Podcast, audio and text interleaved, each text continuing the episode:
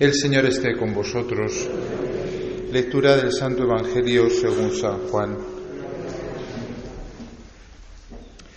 Al anochecer de aquel día, el primero de la semana, estaban los discípulos en una, casa, con las puertas cerradas por miedo a los judíos. Y en esto entró Jesús, se puso en medio y les dijo, paz a vosotros. Y diciendo esto les enseñó las manos y el costado, y los discípulos se llenaron de alegría al ver al Señor. Jesús repitió, paz a vosotros, como el Padre me ha enviado, así también os envío yo. Y dicho esto, sopló sobre ellos y les dijo, recibid el Espíritu Santo, a quienes les perdonéis los pecados les quedan perdonados, a quienes se los retengáis les quedan retenidos. Palabra del Señor.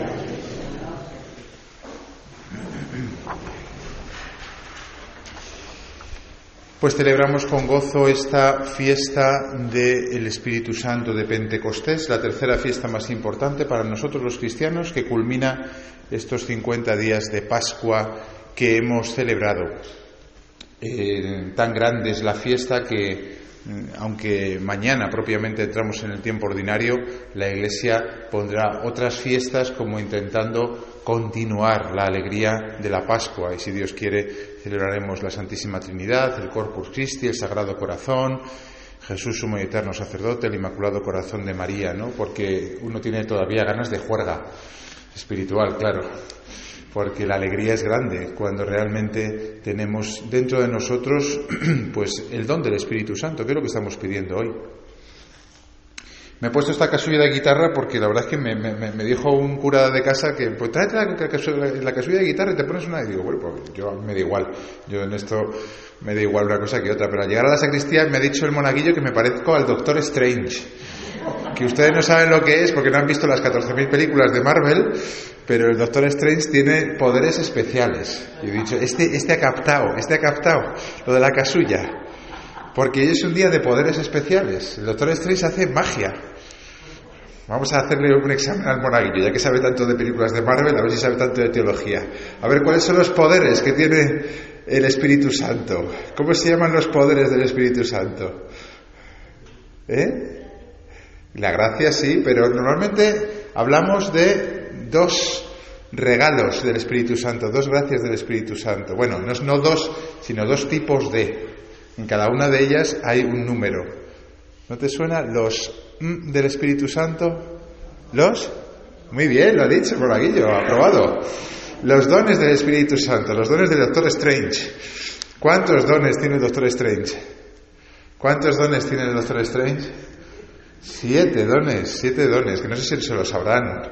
¿Y cuántos frutos? Porque también hay otra, otro, otra magia que hace el Doctor Strange, ¿eh? el Espíritu Santo, que son los frutos del Espíritu Santo. ¿Cuántos son? Eh, no vale toser, ¿eh? No, no, los, dones son siete, los frutos. Uy, les he pillado a todos esta vez.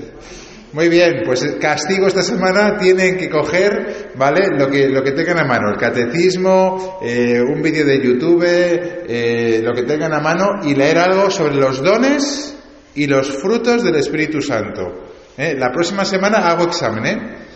¿Eh? Quien avisa, este era sorpresa, la, semana que viene no va a ser sorpresa, ¿eh? Me tiene que contar algo sobre los dones, siete dones, y algo sobre los frutos, que son doce. Doce, si no me equivoco yo, si no voy a tener que hacer el examen a mí, doce frutos del Espíritu Santo, ¿vale? Esta semana tienen que investigar, estudiar, y el monaguillo primero, sobre los dones y los frutos del Doctor Strange, no, del Espíritu Santo, ¿vale? Vamos a ver los que nos pone la liturgia la palabra de Dios. Son muchos, como pueden ver, ¿no? El Espíritu Santo, claro, es Dios mismo dentro de nuestro corazón. Por tanto, aunque se compendien en dones y en frutos, ¿no? Esos regalos, ¿no? Eh, es Dios dentro de nosotros y por tanto podríamos hablar de multitud, ¿no? De gracias, como ha dicho eh, nuestro monaguillo, ¿no? Pero las lecturas de hoy nos hablan de algunos que, como hemos leído, vamos a, a verlos brevemente. Primera lectura, de los Hechos de los Apóstoles, momento en el que viene el Espíritu Santo y estos doce hombres, doce, con perdón, hombres analfabetos, de repente empiezan a hablar en lenguas que nosotros ni seríamos capaces de aprenderlas con mucho tiempo. El Espíritu Santo les da el don de hablar en lenguas extranjeras. Y uno podría decir, madre mía, esto es el mejor negocio del año. Si yo tuviese una, un negocio de estos, yo daría dones para hablar en inglés ¿eh? sin esfuerzo, ¿no? Bueno, al principio era lo que necesitaba la Iglesia, necesitaba expandirse y por tanto el Espíritu Santo regaló lo que necesitaba. Ahora la Iglesia ya habla en todas esas lenguas, hay sacerdotes en todas esas lenguas, hay obispos, no es necesario ese don del Espíritu Santo. Pero sí que es necesario, me parece a mí, el don de entendernos, ¿no? Eh, en nuestra propia lengua o en distintas lenguas, podríamos decir, que es, eh, me parece a mí, es la caridad. A ver, voy a ver si consigo aterrizar en esto. Te llega una persona que tiene una discusión con otra, ¿vale?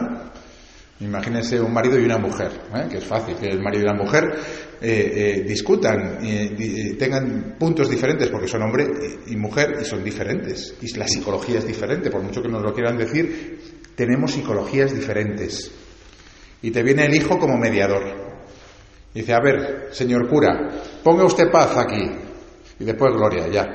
A ver, y te llega el marido, te cuenta su versión y le dice el cura, pues tiene usted razón. Tiene usted razón. Y llega la mujer, te cuenta su versión y dice el cura, pues también tiene usted razón. Y dice el hijo, pero padre, los dos no pueden tener razón. Y dice el cura, también tienes tu razón. ¿Qué es lo que pasa? Muchas veces en lo que es el trato entre las personas, ambos podemos tener razón. Y claro, eh, con esto no quiero decir caer en el relativismo, ¿no? De que no hay una verdad y que no. Lo que quiero decir es que como somos muy diferentes, ¿no? Cada uno tiene su propia historia, podemos eh, sentir y ver las cosas de manera diferente y ambas personas pueden tener a veces razón. ¿Qué significa en esto el don del Espíritu Santo? Pues el don del Espíritu Santo es aquel que nos hace capaces de entender diferentes lenguas. No me refiero al español, ¿no? Sino que me refiero a la lengua de cada uno. Y ser capaz de, en ese diálogo entre marido y mujer, en ese diálogo entre eh, eh, eh, un jefe y un subordinado, entre un amigo y otro amigo a veces, entre un vecino y otro vecino, ser capaces de entendernos. Eso es un don del Espíritu, porque lo de la Torre de Babel, que suena como un cuento, no es ningún cuento. El pecado nos ha dividido y no nos entendemos aunque hablemos en nuestra propia lengua. Y a veces es más doloroso cuando pasa eso en nuestra propia casa, con nuestra mujer, nuestro marido, nuestros hijos, nuestros hermanos. Qué triste, ¿no? Por ejemplo, que dos hermanos que han nacido de la misma madre no se entiendan y hablan el mismo lenguaje. ¿Qué es lo que pasa? Falta el don del Espíritu. Hay pecado de por medio. Tenemos que ser capaces de ponernos en la posición del otro, de ceder. El Espíritu Santo es el que hace que, seamos capaces de, entendernos, sin renunciar a lo que nosotros pensamos, sentimos, a nuestras razones. A veces es como que queremos nosotros llevar la razón, pero es que el otro también la tiene. Porque somos diferentes, porque somos psicologías diferentes, historias diferentes. Y por tanto el espíritu hay que invocarlo en esos momentos porque es el que hace que, sea capaz, que seamos capaces de entendernos. Y no, insisto, quiere decir que uno tenga que ganar sobre el otro. No, no, no, no. Es cuestión de entenderse. Creo que en esto hay que suplicar mucho el don del Espíritu porque esto nos hace mucho sufrir. Y me parece que eh, es un don que Dios quiere dar en estos días. El don de entendernos entre nosotros, de esa caridad mutua en nuestras familias, en nuestras empresas, en nuestros vecindarios, en nuestras feligresías. Ser capaces de tener el don para entender. De verdad, pídanlo cuando tengan situaciones en las cuales no entienda usted a la otra persona. Pida el don del Espíritu Santo. Pídanlo juntos incluso. Y ya verán cómo, sin renunciar a lo que uno piensa y siente, puede llegar a un acuerdo con el otro, a entender incluso lo que el otro le está diciendo. Pero claro, ¿qué es lo que hizo el pecado? El pecado lo que se hizo es desunirnos, pensar en nosotros mismos, ser incapaces de tener empatía con el otro. Es un don del Espíritu, no don en cuanto a los siete dones del Espíritu, es un regalo de Dios. Primera lectura. Segunda lectura, hemos hablado de 1 Corintios 12, el famoso texto en el cual San Pablo habla de que el Espíritu reparte carismas. ¿Qué es esto de los carismas? Pues los carismas son como los poderes de las películas que ve Alejandro. ¿eh? Aquí Superwoman tiene su, su, poder, Spiderman tiene su poder, el Doctor Strange tiene su poder, y yo no me sé más personajes, seguro que usted sabe. Lobezno, ¿no? Lobezno es otro, el de las uñas, tiene su poder también. Cada uno tiene su poder. Recuerdo yo una vez que me presentaron, ya era sacerdote, a una persona de, era un grupo, de un grupo carismático, ¿no? Y me sorprendió porque me dijo, Padre, le voy a poner en mi lista de oración, porque usted no lo sabe, pero yo tengo el carisma de la oración. Me sorprendió porque era como un poco pretencioso de primeras, pero por otra parte es esto mismo. Dios reparte cada uno dones, gracias especiales. Uno canta muy bien, el otro habla muy bien, el otro es muy extrovertido, el otro es muy listo, el otro es eh, pues muy inteligente, no es lo mismo listo que inteligente, el otro es... Cada uno tiene sus dones, sus carismas, que puede utilizar para bien propio, solamente para sí mismo, o puede utilizar para los demás.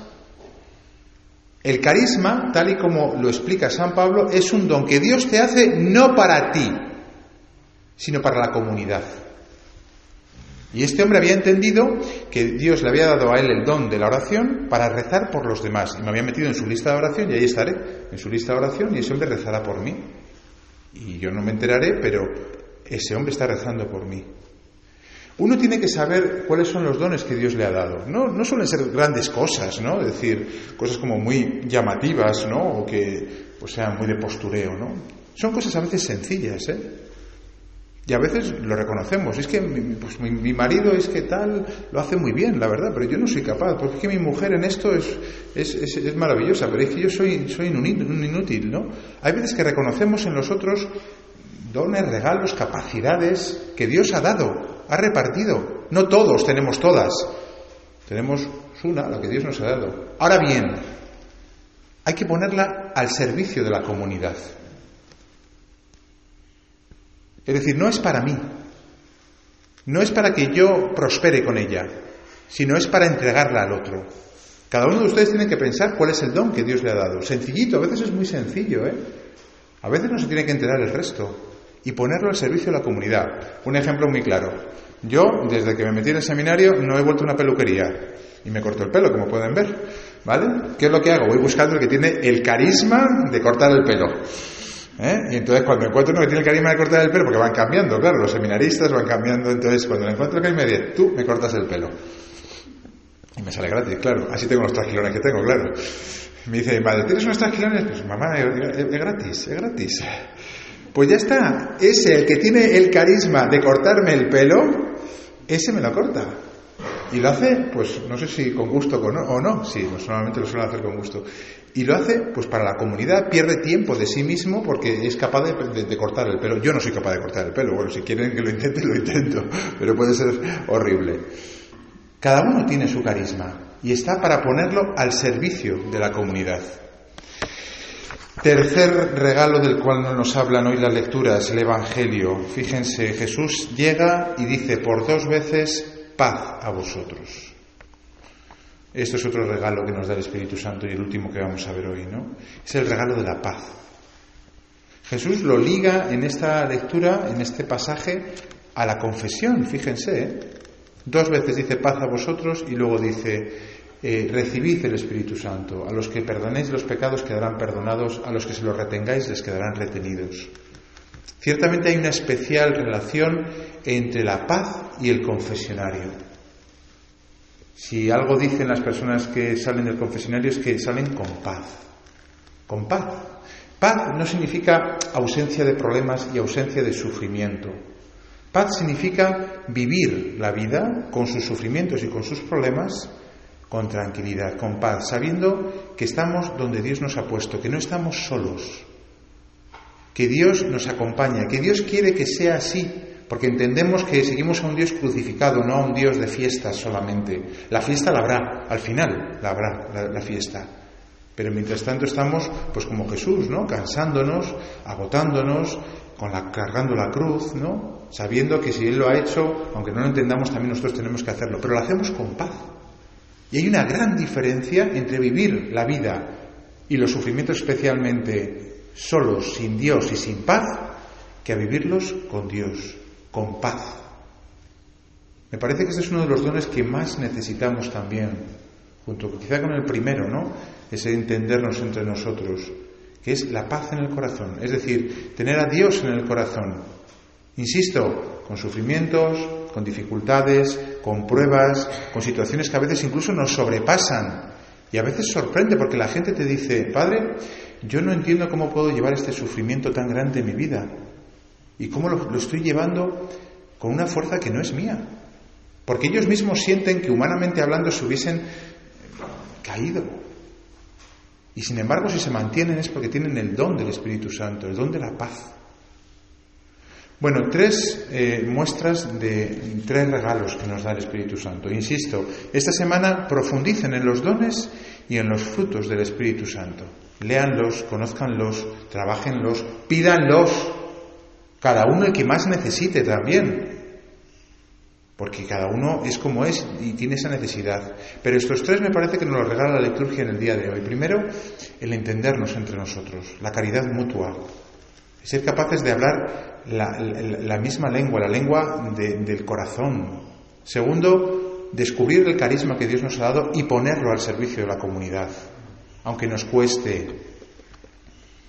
Hay un, hay un dicho por ahí que dice, eh, en comunidad no muestres tu habilidad, ¿no? Porque si en comunidad muestras tu habilidad, entonces pues tiran de ti, ah, ¿tú cortas bien el pelo? Pues a partir de ahora a cortar el pelo a todos los de la comunidad. ¿Es verdad? Pero ese, ese, ese, dicho es, es, del diablo, vamos, no al revés. En comunidad muestra tu habilidad, ponla al servicio de, de, la comunidad. No te la quedes para ti, porque Dios no te la da para ti, sino para ponerla al servicio. Y tercero, la paz del corazón, que solamente Dios puede dar y que Jesús se la regala a aquellos que la piden. Y amigos, está especialmente ligada, yo no lo digo, lo dice la lectura de hoy, a la confesión de los pecados. ¿eh? A veces cuando estamos más turbados, cuando estamos eh, más, más inquietos, cuando vemos que el diablo pues, más puede dentro de nosotros y no conseguimos estar tranquilos, confiésense. Y si les cuesta, ahí tienen una señal de que ahí está la solución, porque el diablo pondrá dificultades, trabas para confesarse. Y experimenten ustedes mismos cómo la confesión, en muchos momentos, cuando peor uno está y cuando menos quiere, devuelve la paz. Tengo una persona que le cuesta, bueno, una persona no tengo muchas, pero hay una que siempre que le cuesta, siempre que tiene que ir a, confesarse, le cuesta Dios y ayuda. Y tengo que estar por teléfono porque no vivo aquí en Madrid y venga, adelante, que sí, que puedes. Y después siempre viene la paz. No la paz del cielo, insisto, que siempre seguirá habiendo problemas y dificultades y tentaciones. Pero no es lo mismo y eso hay que experimentarlo, como uno sale diferente del confesionario. Y no es placebo simplemente, no es pura psicología, hay algo más inexplicable que solamente puede explicar la, razón profunda de que hemos recibido el Espíritu de Dios en la confesión también.